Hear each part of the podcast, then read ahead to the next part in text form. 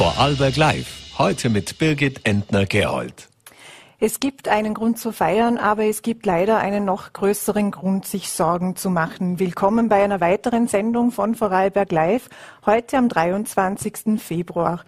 Ähm, wir sind wieder da mit Olympia, aber wir sind auch wieder da mit den besorgniserregenden Vorgängen äh, rund um die russisch-ukrainische Grenze. Darüber werde ich unter anderem mit der langjährigen ORF-Korrespondentin äh, Carola Schneider sprechen und über die Rolle der EU werde ich mit der EU-Abgeordneten Claudia Gamon reden. Zuerst äh, kommen wir aber zum Erfreulichen. Unsere Olympiaheldinnen und Helden sind jetzt wieder im Land. Gerade jetzt um 17 Uhr wird Katharina Liensberger bei einem Empfang in Göffis gefeiert. Und im Olympiazentrum spricht man nach dieser Olympia bereits von einer goldenen Generation. Warum das so ist äh, und was wir uns jetzt erwarten dürfen, das werden wir nun von Antje Peukert erfahren. Willkommen im Studio. Danke für die Einladung. Ähm, Frau Peukert, das Olympiazentrum ist ein Kompetenzzentrum für den sportlichen Nachwuchs. Wie gut sind wir derzeit aufgestellt? Was sagt diese Olympia denn über unseren äh, Nachwuchs und über unsere derzeitigen Sportler und Sportlerinnen aus?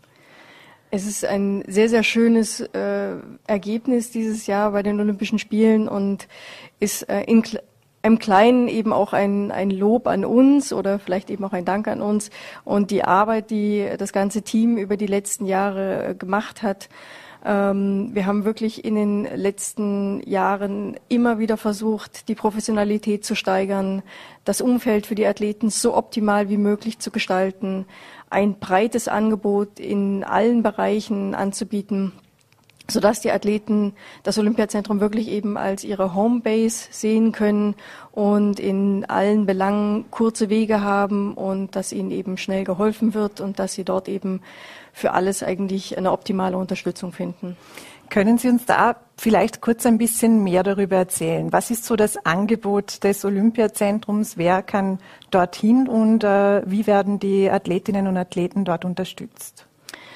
Ähm, das sind viele Fragen.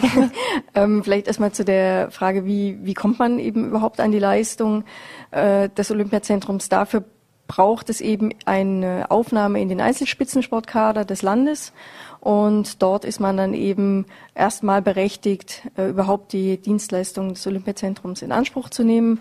Und dann gibt's eben dort individuelle Absprachen, wie groß der Umfang dieser Leistung eben sein darf oder sein kann abhängig von der Sportart, abhängig vom, von der Struktur der Sportart, gibt es dort eben sehr gute Strukturen innerhalb des Verbandes zum Beispiel schon oder ähm, sind die Athleten vielleicht über den Sommer auf sich selbst gestellt, müssen selbst ihr Training organisieren, wie zum Beispiel eben viele Skifahrer und Snowboarder, wo eben die Kooperation mit dem ÖSV so läuft, dass der gesamte Sommer die athletische Vorbereitung auf die Saison eben im Olympiazentrum erfolgt. Und da ist natürlich dann eben alles dabei, vom der Trainingsplanung über die Trainingsdurchführung, äh, die Begleitung der Athleten, zum Training gehört genauso die Regeneration, es gehört präventiv, aber eben auch im Falle des Falles die Physiotherapie dazu.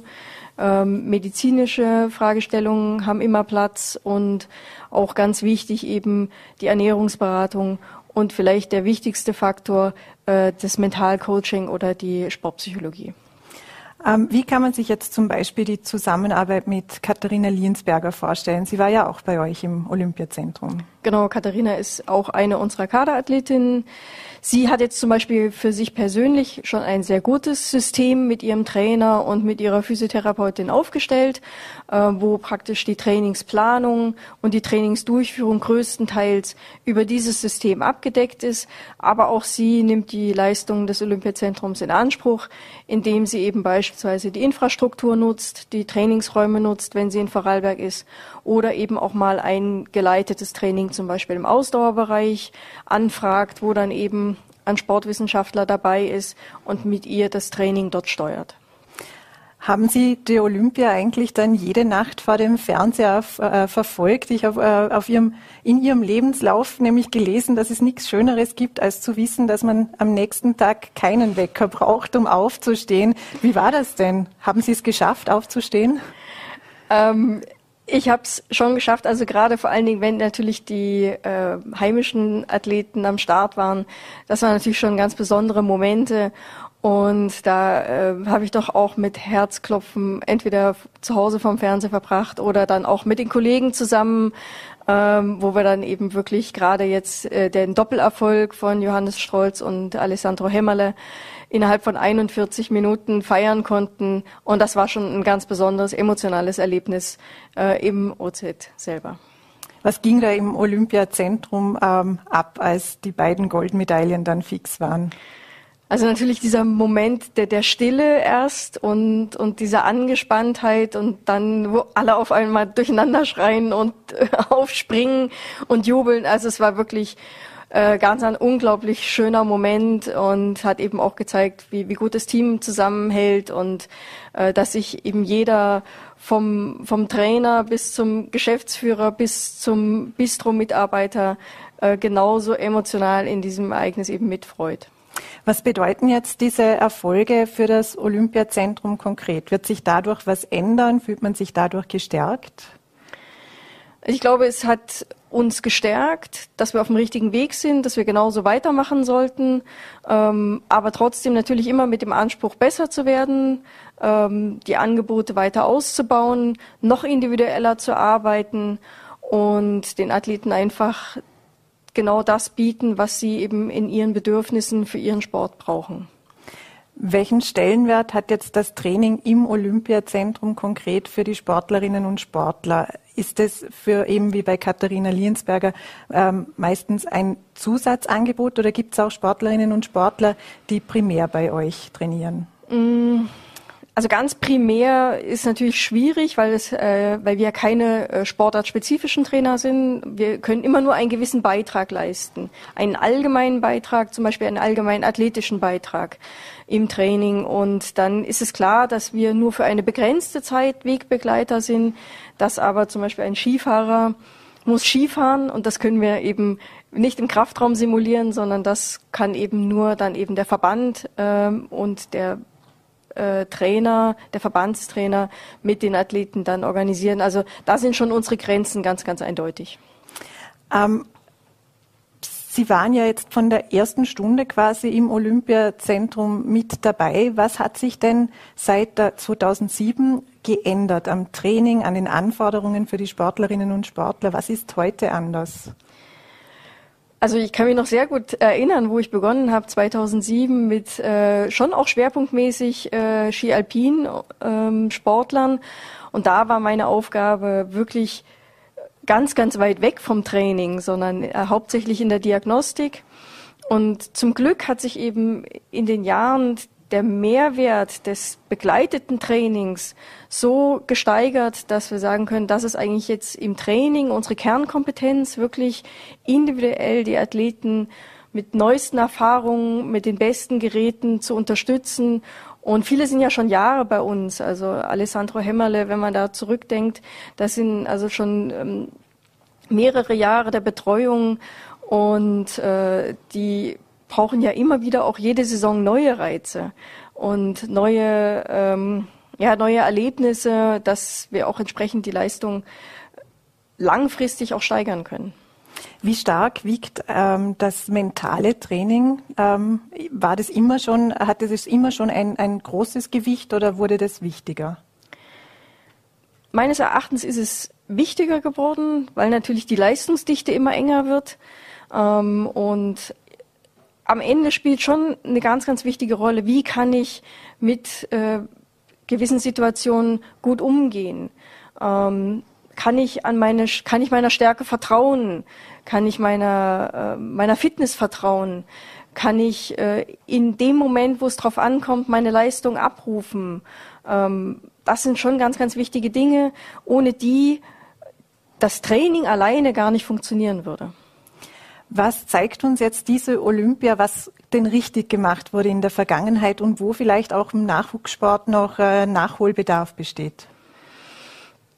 Also ich glaube, den Athleten ist einfach äh, immer mehr klar geworden, wie, wie wichtig dieses Zusammenspiel aller Bereiche ist. Also dass es die Physiotherapie braucht in der Prävention und nicht nur dann, wenn ich einen Unfall habe, dass die Regeneration immer wichtiger wird.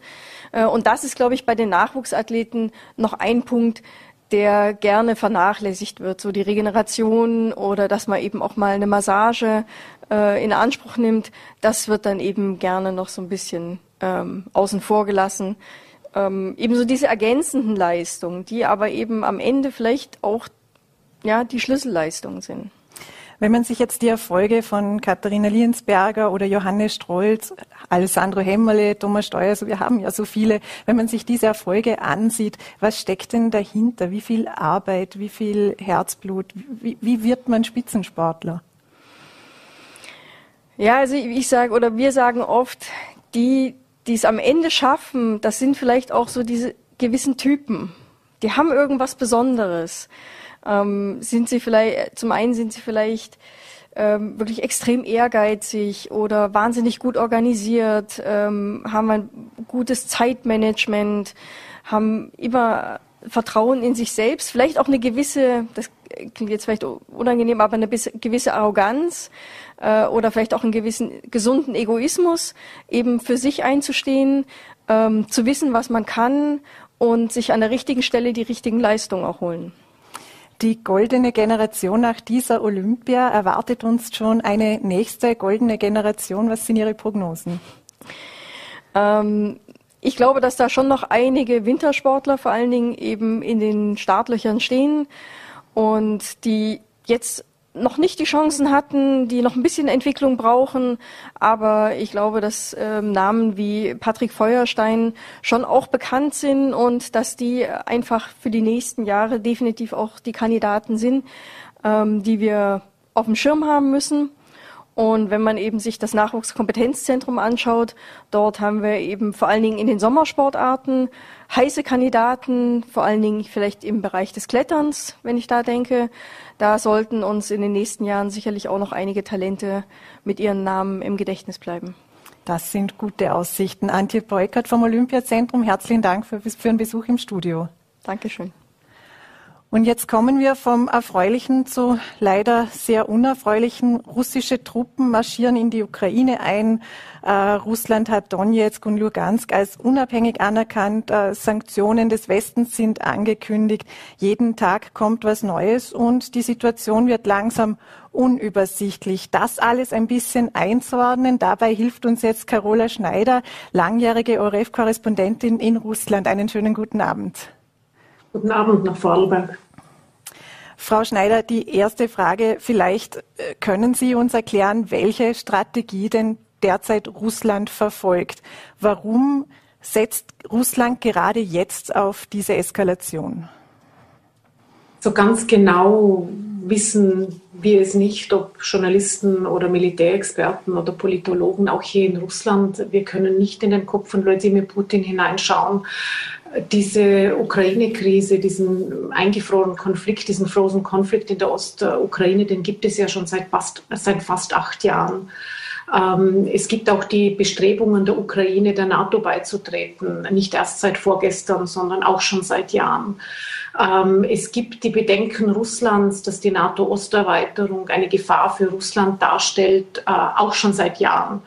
Also was sich jetzt konkret in letzter Zeit ähm, so massiv verändert hat, dass äh, Präsident Putin zuerst Ultimaten an den Westen gestellt hat und gesagt hat, entweder ihr garantiert jetzt, dass die NATO sich nicht mehr nach Osten erweitert, wo er genau weiß, das kann die NATO nicht garantieren, das würde ihren, ihren äh, Satzungen widersprechen.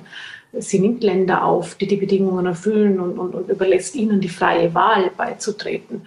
Präsident Putin hat genau gewusst, äh, der Westen kann dem nicht entsprechen. Warum er das jetzt so eskaliert und auch militärisch eskaliert? Es gibt nur es gibt Theorien, dass sein Geduldsfaden gerissen ist äh, vom Westen Zugeständnisse erzwingen zu wollen, die er nicht bekommt, dass er vielleicht ausnützen will, dass im Moment der Westen ein bisschen schwach ist. Äh, es gibt Angela Merkel nicht mehr, die Europas wichtigste, stärkste Politikerin war, die auch einen äh, guten Draht zu Putin gehabt hat, trotz aller politischen ähm, Unterschiedlichkeiten.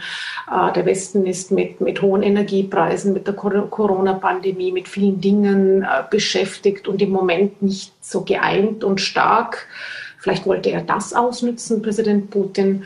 Äh, er hat auch vor zwei Tagen eine sehr wütende Rede gehalten, in dem er erklärt hat, die Ukraine sei sowieso kein richtiger Staat und noch nie ein richtiger Staat gewesen und die habe sowieso immer zu Russland gehört und das sei überhaupt ein ein eigentlich ein Gebilde, das nicht verdient, ein eigener Staat zu sein. Also da kommen auch irgendwelche seltsamen historischen Missionen dazu, die er offensichtlich spürt, da eine historische Gerechtigkeit wiederherstellen zu wollen und die Ukraine zumindest teilweise wieder nach Russland zurückzuführen, von dem er glaubt, das gehört historisch so. Also es sind viele Dinge, die wir beobachten und wir haben aber nicht diese eine Erklärung, warum das jetzt so ist und wir haben auch nicht die Erklärung, wie es jetzt weitergeht.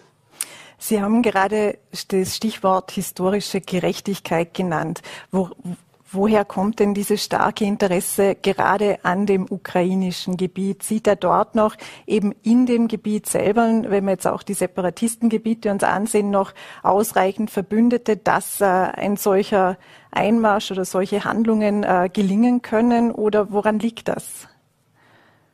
Nun, die, die Ukraine und, und Russland sind historisch, also sind nicht nur beides äh, Republiken der ehemaligen Sowjetunion gewesen, sie sind historisch miteinander sehr eng verbunden. Das heutige Russland ist ja auch äh, historisch in, in Kiew entstanden. Es gibt diesen Begriff der Kiewer Russ. Also dort ist das, was heute Russland ist, Weißrussland ist, die Ukraine ist, ist dort entstanden historisch äh, vor vielen Jahrhunderten. Und äh, Russland hat immer schon in der Vergangenheit, hat Präsident Putin eher abfällig die ukrainische Staatlichkeit äh, kritisiert und irgendwie in Frage gestellt, ob das auch wirklich ein, ein, ein echtes eigenständiges Land ist oder nicht, nicht viel mehr doch zu Russland gehört. Aber im Moment geht es eher darum, dass Putin seine politische Einflusszone ausweiten will, beziehungsweise um Russland herum die Einflusszone, so wie es sie auch in der Sowjetunion gegeben hat, bewahren will. Das gelingt zum Teil nicht mehr. Äh, die baltischen Staaten sind bereits in der EU und in der NATO. Äh, Weißrussland, ja, ist Russland völlig wirtschaftlich und politisch ausgeliefert. Da geht's noch im Moment. Und die Ukraine hat sich eben 2014 Richtung Westen entwickeln wollen, hat ein Assoziationsabkommen mit der EU unterzeichnen wollen, ähm, hat sich dann kurzfristig anders überlegt unter großem wirtschaftlichen Druck von Russland. Und dann kam es eben zu einer innenpolitischen Revolution die hat äh, eine neue Regierung an die Macht gebracht, eine westlich orientierte, die hat Russland nicht anerkannt, hat die Krim annektiert. Und in der Ostukraine gibt es äh, eine Bevölkerung, die sich auch eher bei Russland sieht als in der, in der Ukraine. Deswegen sagt jetzt Putin, die müssen wir beschützen. Die stehen unter Druck von Kiew, äh, die werden dort unterdrückt. Äh, Kiew will mit Gewalt sich dieses Gebiet, das sich selbst für unabhängig erklärt hat, 2014, was von der ganzen Welt nicht anerkannt wird, jetzt aber von Russland schon. Russland hat diese Gebiete jetzt als unabhängige Länder anerkannt. In Wahrheit sind es äh, kleine abtrünnige Gebiete, die ohne die russische Unterstützung überhaupt nicht lebensfähig wären. Und äh, natürlich hat Russland dort Verbündete, die sind völlig hörig Moskau, die hängen auch von Moskau ab und die würden am liebsten auch Russland beitreten, weil sie sich äh, von der westlich orientierten Kiewer Regierung nicht mehr vertreten fühlen.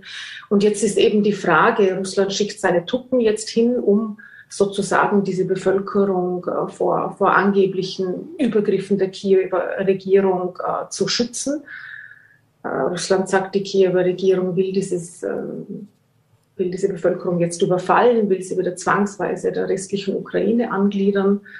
Ähm, Kiew hat tatsächlich auch äh, Truppen jetzt an, den, an, an, die Konfliktzone, an den Rand der Konfliktzone geschickt, aber auch äh, als Antwort auf die massiven russischen Truppen der letzten Monate, die an der russischen Grenze zur Ukraine gestanden sind. Jetzt kommt es darauf an, äh, schickt Putin die Truppen in dieses Gebiet, das von Rebellen kontrolliert wird, die Moskau hörig sind, und bleibt es dabei. Oder gehen diese Truppen noch weiter, ins, sozusagen ins Kernland der Ukraine hinein und holen sich auch dort noch das eine oder andere Gebiet zurück, von dem Putin glaubt, er müsse es jetzt historisch wieder unter Kontrolle bringen, unter die russische. Davon wird abhängen, ob es, ob es eine militärische Auseinandersetzung mit der ukrainischen Armee geben wird, ob das jetzt wirklich zu einem Krieg und sei es einem lokalen in der Ukraine äh, und nicht einem, der ganz Europa jetzt umfasst, äh, ausufern wird. Man weiß auch nicht, gibt es noch diplomatische Verhandlungen, die in irgendeiner Form Aussicht auf Erfolg haben.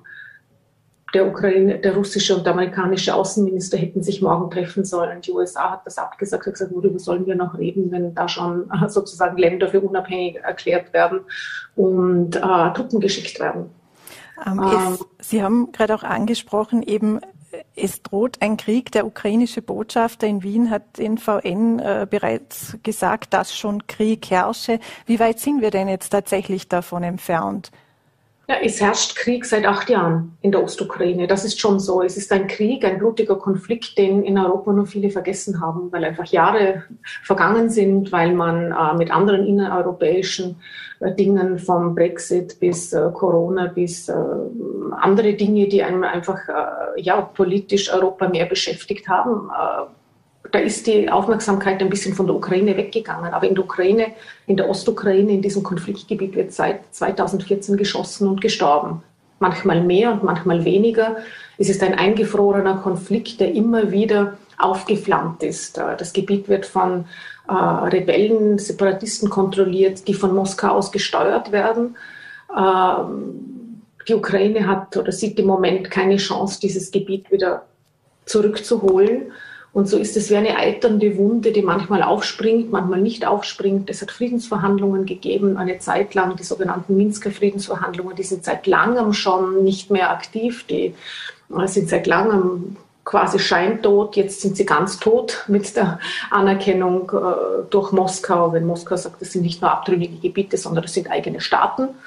Die werden natürlich dadurch nicht wirklich eigene Staaten auf der Weltlandkarte, aber Russland schickt jetzt Truppen hin und, und, und schafft einfach Fakten militärische und beschützt jetzt diese Separatisten auch offiziell militärisch. Und ob das jetzt zu einem großen Krieg ausarten kann, der jetzt nicht dieser Frozen-Konflikt ist, den es schon seit acht Jahren gibt, was eigentlich auch ein Krieg ist, sondern ein noch größerer, das, das hängt eben von jetzt von ganz vielen Faktoren ab wie die Ukraine reagieren wird, wird sie militärisch reagieren auf die russischen Truppen, ob es weiterhin diplomatische Verhandlungen gibt, was die bringen, was Putin will.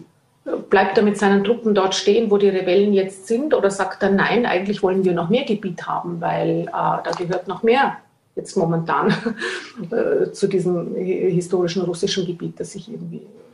Handelt Putin, handelt Putin da aus rein außenpolitischen, geostrategischen Gründen oder handelt er auch aus innenpolitischen Gründen? Also Beides.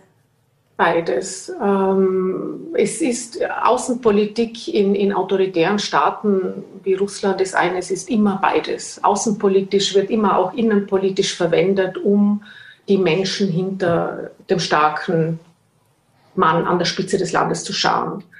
Ähm, es ist nicht der einzige Grund. Also es hat Putin äh, offenbar wirklich sich jetzt zur Mission gemacht, die Einflusssphäre Russlands auszuweiten und sei es mit militärischer Gewalt, wenn er das nicht äh, auf diplomatische Art oder mit, mit Druck vom Westen bekommt.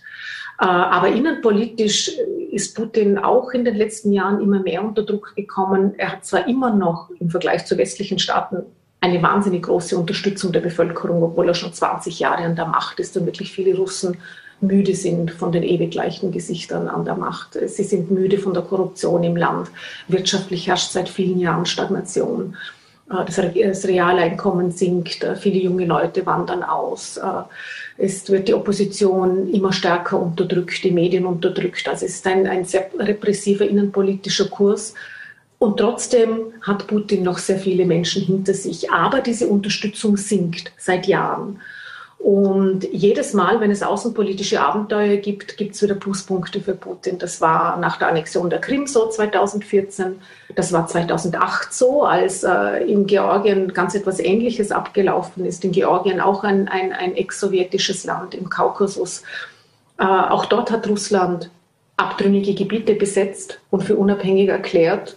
Und äh, das ist bis jetzt ein, ein ebenso ungelöster Konflikt. Und auch das hat Putin neue Beliebtheitswerte beschert. Also offenbar erzählt es schon innenpolitisch, wenn man sozusagen der Welt die Stirn bietet, wenn man dem eigenen Volk sagen kann, äh, wir sind wieder wer, alle fürchten sich vor uns, äh, wir sind stark. Äh, wir sind vielleicht nicht beliebt, aber gefürchtet, man respektiert uns, wir setzen unseren Willen durch und äh, der Westen wird seit langem von der russischen Staatspropaganda wieder als Feind äh, dargestellt und wenn Putin diesem Feind sozusagen die Stirn bietet und einfach militärisch für Fakten schafft, dann kommt das bei vielen Russen gut an.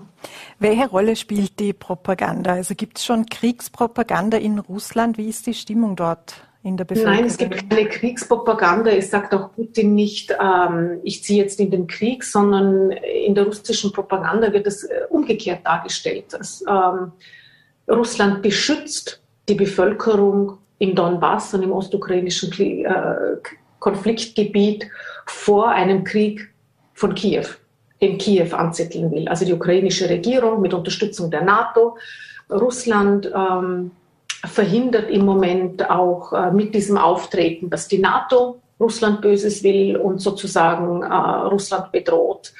Ähm, man verhindert eine humanitäre Katastrophe in der Ostukraine, weil, weil, weil äh, man sagt, äh, Kiew holt sich sonst diese Gebiete zurück und wird diese russischsprachige Bevölkerung dort unterdrücken und, und, und vernichten. Russland stellt sich eher als Friedensstifter, als Friedenserhalter und als humanitärer als humanitäre Kraft da und nicht als jemand, der den Krieg will, sondern es wird eher so dargestellt, der Westen will den Krieg, er äh, antwortet nicht auf unsere Sicherheitsbedenken, die NATO will den Krieg und die Ukraine will den Krieg sowieso. Sind in dieser Lage überhaupt noch Lösungen, Kompromisse äh, möglich? Wie, wie sieht es aus auf dem diplomatischen Parkett? Kann, kann da überhaupt noch, jetzt blöd gesagt, getanzt werden? Ja, es ist die Frage, wer noch miteinander redet. Ähm, eben die beiden Außenminister. In Wahrheit geht es bei diesem Konflikt äh, darum, dass äh, Putin vor allem mit Amerika sich zusammensetzen will, mit dem amerikanischen Präsidenten. Äh, die Ukraine selber nimmt er nicht einmal als Staat wahr, der dieses Recht hat, ein Staat zu sein, wie er vor kurzem in einer Rede gesagt hat. Europa ist ihm auch nicht wichtig. Er findet, die sind, die sind alle von Amerika abhängig. Für ihn gibt es nur eine politische Weltmacht, mit der er ebenbürtig reden will, und das äh, Amerika und der amerikanische Präsident. Ähm, und jetzt haben aber diese zwei Mächte, der amerikanische und der russische Außenminister, das Treffen für morgen abgesagt. Es ist die Frage, wer redet noch. Ja? Äh, vielleicht, wenn jetzt Joe Biden, der amerikanische Präsident, sich zusammensetzen würde, es gibt angeblich äh, leichte Vorbereitungen für einen Gipfel. Da würde Putin nicht Nein sagen und es ist immer besser, es wird geredet als geschossen. Es ist nur die Frage, worauf einigen sie sich? Weil das Ultimatum, das Putin äh, vor einiger Zeit an den Westen gestellt hat, das ist unerfüllbar für den Westen. Er kann nicht garantieren, dass die Ukraine nicht in die NATO kommt. Das entspricht, äh, widerspricht den Statuten der NATO. Das die, die wird man nicht ändern für Wladimir Putin wo man sich einigen kann, dass Putin nicht das Gesicht verliert vor dem eigenen Volk, weil er jetzt von seinen Forderungen Abstand nehmen muss. Und wo kann der Westen zustimmen, ohne dass man seinen eigenen Werten, seine eigenen Werte verkauft? Ich weiß es nicht, gibt es die Möglichkeit, diplomatisch zumindest zu verhindern, dass, die, dass Russland mit seinen Truppen sehr weit ins Landesinnere der Ukraine vordringt und mit den Rebellengebieten Vorlieb nimmt, die de facto ja ohnehin schon seit vielen Jahren von Moskau aus kontrolliert werden. Im Moment äh, sehe ich gar nicht, wo es diplomatische Kanäle geben könnte, aber es wäre gut, es gäbe sie, weil es ist immer besser, man redet als man macht Krieg. Aber es ist die Diplomatie im Moment sehr ja, in, eine, in eine Sackgasse geraten und es ist nicht klar, worüber Putin reden will, wenn er Forderungen stellt, von denen er weiß, der Westen kann es nicht erfüllen. Es sieht nicht so aus, als ob er wirklich reden wollen würde, sondern es sind eher Scheingespräche, die er sagt, um dann das als Vorwand zu nehmen, um militärisch Fakten zu schaffen, um sagen zu können, ja, der Westen will eh keinen Kompromiss mit mir, dann sorge ich halt für andere Lösungen. Aber ich hoffe natürlich, dass es wieder Diplomatie gibt und dass es, äh, dass es nicht zu einer militärischen Eskalation in der Ukraine kommt, dass die russische Armee in den Rebellengebieten bleibt. Die sind ohnehin äh, von Moskau kontrolliert schon seit, seit, seit acht Jahren. Und dass es, nicht, äh, dass es nicht zu einer kriegerischen Auseinandersetzung mit der ukrainischen Armee kommt oder, oder ich weiß es nicht, noch weitere Landesteile angegriffen werden von wie, der russischen wie beurteilen Sie die Reaktion der USA, also die ersten Sanktionen, aber auch der EU auf ähm, die vergangenen Tage? Es sind ja nicht die ersten Sanktionen. Es sind Sanktionen, die es gibt schon seit acht Jahren, seit der Krimannexion gegen Russland Sanktionen. Sie haben bisher der russischen Wirtschaft geschadet, aber sie nicht umgebracht. Und sie haben vor allem auch äh, keinen Kurswechsel von Wladimir Putin äh, verursacht. Äh, auch wenn es der russischen Wirtschaft äh, wehtut, das nimmt er in Kauf für die politischen und militärischen Ziele, die er hat. Ähm, ich glaube, dass das auch diesmal so sein wird. Und die jetzigen Sanktionen, von denen wir jetzt gehört haben, die sind nicht so dramatisch, dass das äh, furchtbar wehtun würde. Es wird weder, weder äh, Russland aus dem internationalen Zahlungsverkehr ausgeschlossen. Es hat immer wieder Gerüchte gegeben, man könnte sowas machen, wenn Russland in die Ukraine einmarschiert. Es wird auch nicht äh, Europa sagen, wir brauchen kein russisches Gas mehr behaltet das selber. Das kann sich Europa nicht leisten, weil es vom russischen Gas abhängt. Es sind keine Schritte, die Russland jetzt äh, wirtschaftlich äh, umbringen würden. Und diese werden auch höchstwahrscheinlich nicht getroffen werden, weil einfach ähm, die westlichen Interessen zu sehr leiden würden. Also der erste Sanktionsschritt jetzt, den halte ich nicht für besonders dramatisch. Und äh, dass russische Parlamentarier, die jetzt für die Unabhängigkeit des, des, des Donbass gestimmt haben, dass die nicht mehr nach Europa einreisen dürfen. Das äh, wird Putin auch eher egal sein. Viele haben auch Doppelstaatsbürgerschaften und haben eine, eher einen europäischen Pass und können trotzdem kommen. Und ansonsten, äh, es ist nicht etwas, was jetzt äh, die russische Wirtschaft massiv unter Druck bringt. Vielleicht gibt es schärfere Sanktionen, wenn es einen wirklich militärischen Konflikt jetzt geben wird. Aber auch dann eine, einen politischen Kurswechsel dürfen wir uns dadurch nicht erhoffen. Sie haben es gerade angesprochen, auch die Abhängigkeit von Europa äh, nach Russland. Wie scharf können denn die Sanktionen aus europäischer Sicht überhaupt sein, ohne dass Europa sich selber zu sehr schmerzt? Gar nicht. Äh, man kann kaum Sanktionen verhängen, ohne es selber zu spüren, weil ähm, wenn man Sanktionen gegen ein anderes Land verhängt, dann ist es ja so, dass man wirtschaftlich miteinander verflochten ist, sonst würden sie ja auch dem anderen Land nicht wehtun. Äh, und dann kommt einfach die Frage, wie hart äh, können diese Sanktionen sein. Amerika tut sich ein bisschen leichter mit Sanktionen gegen Russland verhängen, weil ähm, Russland wenig Hebel hat, der amerikanischen Wirtschaft zu schaden. Die kaufen kein russisches Gas zum Beispiel. Europa ist viel mehr verflochten mit der russischen Wirtschaft als, als Amerika. Die tun sich schwer, Sanktionen zu verhängen, die selber nicht wehtun. Da muss man dann einen Kompromiss finden.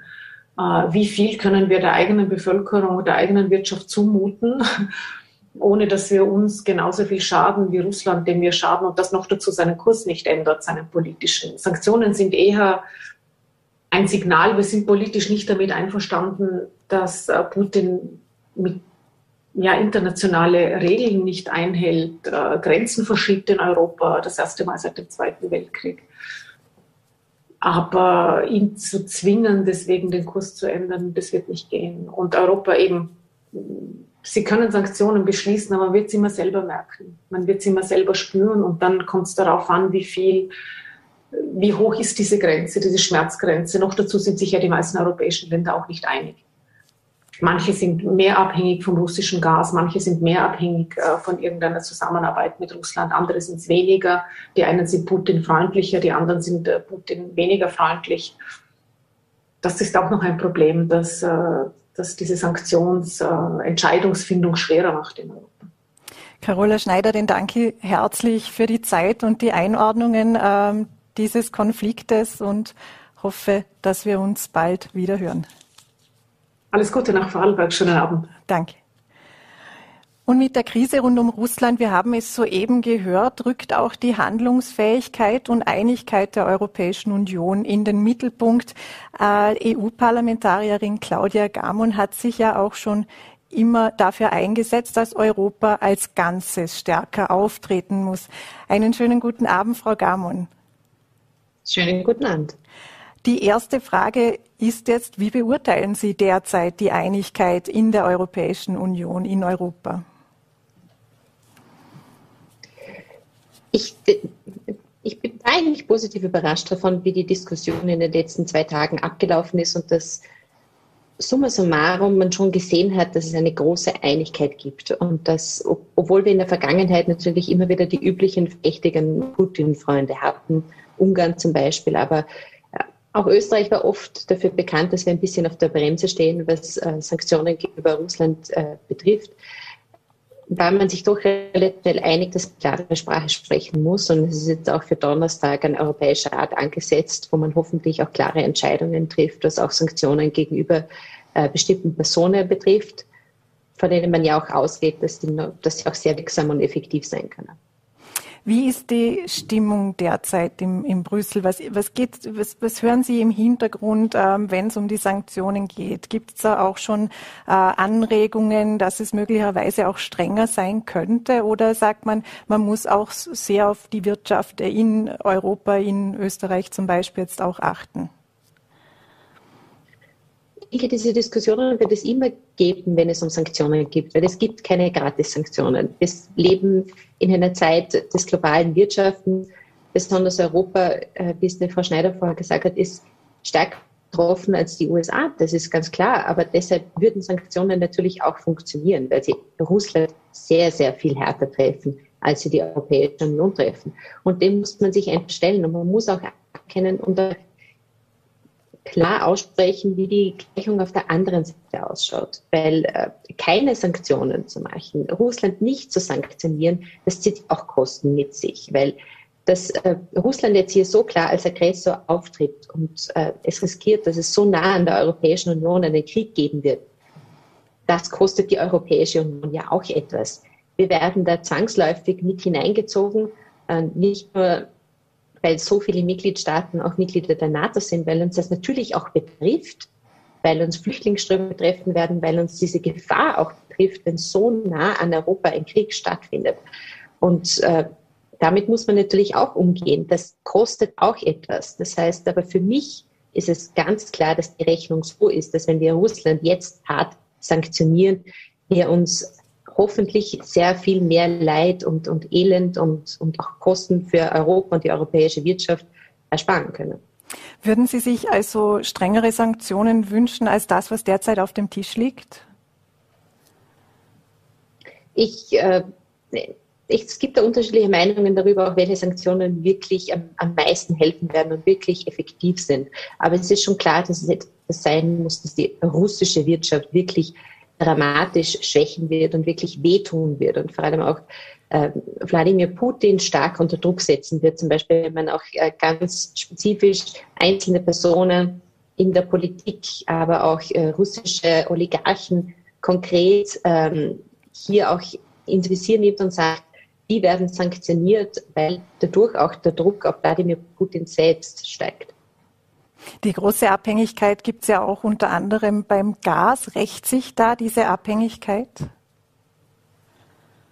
Ganz klar, wir hätten schon spätestens damals, als es um die Krim ging, 2014, äh, hätte die Europäische Union ganz klar sagen müssen, wir müssen raus aus Gas ganz dringend unabhängig davon, wie man zur Energiewende steht. Und ich bin froh, dass die Europäische Union sich mittlerweile anders und ganz klar in Richtung erneuerbaren Energiewende positioniert hat. Aber auch damals hätte man schon sagen müssen, egal wie man dazu steht, die Gefahr von Russland abhängig zu sein, ist so viel größer als alles andere. Da muss man klar sagen, das ist etwas, das uns jetzt sofort betrifft. Wir müssen raus aus dem Gas wegen dem Klima, aber auch um unabhängig von Russland zu werden. Wie weit ist Europa denn von der Energieautonomie derzeit entfernt? Wir sind leider meilenweit davon entfernt, um ohne, ohne russisches Gas zurechtzukommen. Es gibt natürlich eine Möglichkeit, dass man kurzfristig stärker auf, auf Flüssiggas äh, ausweicht, wo man andere Quellen auch hätte, um, um, um zu diesem Flüssiggas auch zu kommen. Aber das ist an sich keine Lösung. Wir müssten jetzt auch das, was in den letzten Jahren oder auch als Beispiel bei der Bekämpfung der Corona-Pandemie, was da mobilisiert worden ist an Energie, aber auch an, an, an Geld, müsste man jetzt sofort in die Energiewende stecken. Ähm, vor allem was das Thema Heizen betrifft, erneuerbare Heizen, um eine Möglichkeit zu schaffen, dass wir nächsten Winter nicht wieder vor der Situation stehen, dass Putin dann immer noch an den Schalthebeln der europäischen Energiewirtschaft steht und sagen kann, jetzt ist Ende Gelände mit dem Gas oder es kostet so und so viel mehr. Das ist einfach enorme Abhängigkeit und schränkt uns so ein als Europäische Union, um auch in der Art und Weise, wie wir zu unseren Werten stehen können. Das ist eigentlich untragbar. Welche Rolle spielt in dem Bereich ähm, die Taxonomie zur grünen, grünen Atomkraft? Ähm, jetzt zugespitzt gefragt, äh, im Sinne lieber Atomkraft als russisches Gas? Hat ganz wenig miteinander zu tun. Also das hat eigentlich fast gar nichts miteinander zu tun. Aber ich äh, sehe in dem Fall die Taxonomie als ganz schlechtes Zeichen, weil ja in der Taxonomie eben auch Erdgas drinnen ist und dass bestimmte Investitionen in Erdgasinfrastruktur als nachhaltig klassifiziert sind. Gerade wenn man das Thema Russland da hat, dann ist die Antwort raus aus dem Gas, dann braucht es erneuerbare Energiequellen, anstatt weiter darin zu investieren und weiter Geld zu investieren, um unsere Unabhängigkeit von Russland eigentlich noch zu verstärken. Das ist, das ist, das ist wirklich das Schreckliche auch dabei ist. Und ich hoffe, dass, dass die EU-Kommission wirklich wiederum als, zum Anlass nimmt und noch einmal über die Taxonomie auch nachzudenken, vor allem im Hinblick auf diesen Gesichtspunkt. Wie krisenfest ist denn Europa generell? Die EU rutscht ja von einer in die nächste Krise quasi. Lernt sie genug oder lernen wir genug aus den Krisen als Europa? Oder gibt es da noch Nachholbedarf? Was können wir denn für diesen Konflikt äh, jetzt äh, an Wissen schon anwenden? Ich bin wirklich sehr kritisch, weil ich schon sehe, dass wir eben nicht genug lernen aus den, aus den Krisen, in denen wir uns befinden. Einerseits, weil wir jetzt kurz- und, und mittelfristig wirklich sagen müssten, es geht um harte Sanktionen und wir müssen daraus lernen, wie wir unsere Außenpolitik gestalten und wie wir die stärker gestalten können und wie wir auch mehr Einigkeit demonstrieren können. Weil ich bin mir sicher, dass die Uneinigkeit der letzten, der letzten Jahre, auch immer wieder, wenn es um das Thema Russland gegangen ist, natürlich auch dazu beiträgt, dass Wladimir Putin weiß, hm, von der Europäischen Union, da muss ich jetzt nicht mehr allzu viel Sorgen machen, dass die sofort relativ hart reagieren werden. Das muss sich ändern und ich hoffe auch, dass sich das jetzt mit dieser Zuspitzung, mit dieser Kriegsgefahr auch wirklich ändert. Das andere ist, was für Schlüsse ziehen wir für die mittellangfristige Perspektive daraus? Und da muss ganz eindeutig der Schluss sein, wir brauchen eine andere Außenpolitik und eine andere Sicherheits- und Verteidigungsarchitektur in der Europäischen Union. Wir sollen uns nicht auf die USA verlassen müssen, sondern wir müssen selbstbewusst und selbstbestimmt über die europäische Verteidigung entscheiden können. Ähm, Sie sind ja in den Wahlkampf gezogen mit dem Begriff der Vereinigten Staaten von Europa. Was würde denn das in diesem jetzigen Konflikt ändern, wenn es denn schon so weit wäre? Der wesentliche Unterschied wäre in der Vorstellung von NEOS, dass es eine europäische Armee gäbe. Das heißt, dass auch Europa eine, eine selbstbestimmte Verteidigungspolitik fahren kann, wo wir nicht davon abhängig sind, ob die Mitgliedstaaten jetzt auch Teil der NATO sind zum Beispiel. Es macht natürlich einen Unterschied, ob jetzt die NATO zum Beispiel ihre, ihre Truppenstärke auch intensiviert entlang äh, der Ukraine und entlang äh, der, der EU-Staaten, die hier am meisten betroffen sind, auch durch die Nähe.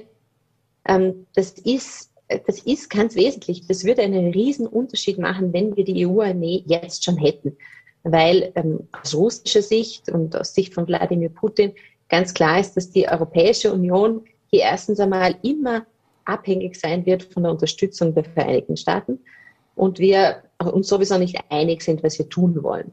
Und wenn wir daraus jetzt nicht klar sagen, unsere Sicherheit, aber auch im Kern die Werte der Europäischen Union, unsere Freiheit, unsere Demokratie ist schon auch davon abhängig, ob wir uns im Ernst verteidigen könnten, dann muss man den Schluss daraus ziehen, dass es eine europäische Armee braucht. Wieder die Frage, die dann immer gestellt wird, wie spielt das mit der Neutralität von Österreich zusammen? Das, abgesehen davon, dass ich die Neutralität persönlich nicht für zeitgemäß halte, aber das habe ich schon öfters gesagt, äh, ich muss das auch zusammengehen können. Und, äh, aber gut, da muss man einen Verfassungsjuristen fragen. Ich glaube, das wäre jetzt juristische Wortklapperei weil es auch Kritik von der FPÖ an dem Kanzler gegeben hat, den Kanzler Nehammer, ähm, der eben auch volle Solidarität mit der Ukraine bekundet hat. Und die FPÖ sagte, Nehammer ist von der Neutralität abgewichen. Ähm, wie neutral muss man denn sein, wenn Völkerrecht gebrochen wird? ich finde, da kann man auf keinen Fall neutral sein. Das ist sowas von unpassend, das zu behaupten, weil wer hier die die Neutralität quasi vorschiebt und sagt, wir können uns nicht einigen, weil wir neutral sind, der stellt sich im Endeffekt auf die Seite Russlands. Claudia Gammon, danke herzlich für die Zeit, äh, die Sie sich genommen haben und wünschen einen schönen Abend. Ebenfalls Dankeschön. Und der aktuelle Konflikt tut auch den Energiepreisen nichts Gutes, auch nicht die aktuelle Inflation. Die Ilwerke VKW werden die Gaspreise zum Beispiel ab 1. Mai deutlich erhöhen müssen, nämlich um 26 Prozent. Und auch der Strompreis wird leicht zunehmen. Die Bundesregierung will jetzt das mit einem Bonus von 150 Euro ausgleichen. Es soll einen Gutschein geben, den alle Haushalte bekommen, aber nicht jeder Haushalt einlösen kann. Ähm, man muss schon zu wenig verdienen quasi, also die sehr gut Verdiener sollen ihn nicht einlösen können. Die Höchstbeitragsgrundlage liegt bei einem Einpersonenhalt. Haushalt monatlich bei 5.670 Euro, wenn es Mehrpersonenhaushalte sind, beim Doppelten. Somit verabschiede ich mich und wünsche Ihnen heute viel Spaß beim Berechnen, ob Sie denn Anspruch auf diesen Bonus haben werden. Und bitte bleiben Sie auch noch gesund.